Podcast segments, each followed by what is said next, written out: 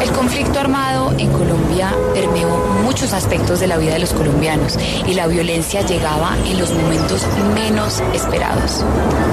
El 25 de febrero de 2003, los vecinos del barrio El Refugio en Valledupar, en el departamento del Cesar, escucharon gritos.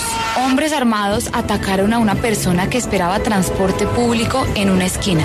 En el piso quedó tirado el profesor e integrante del pueblo indígena Cancuamo Rufino de Jesús Maestre Gutiérrez. Todo el mundo sabía que hombres del Frente Mártires del Cesar de las extintas AUC estaban detrás del crimen.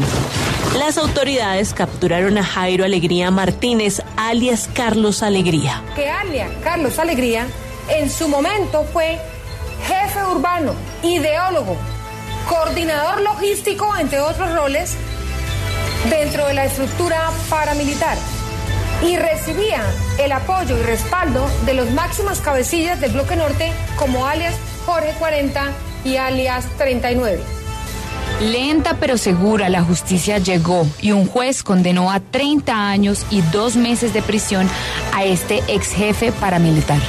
Durante el proceso se demostró que los sicarios que estaban a su cargo respondían a las directrices que él y el grupo ilegal impartían, entre estas amenazar y perseguir a algunos cancuamos a quien señalaban equivocadamente de ser colaboradores de otras organizaciones criminales que delinquían en la región.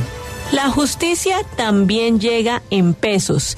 Por estos hechos, Jairo Alegría Martínez fue declarado responsable del delito de homicidio en persona protegida. Deberá pagar una multa de dos mil salarios mínimos legales mensuales vigentes y cumplir con un acto de arrepentimiento y perdón hacia los familiares del docente asesinado y la comunidad indígena afectada.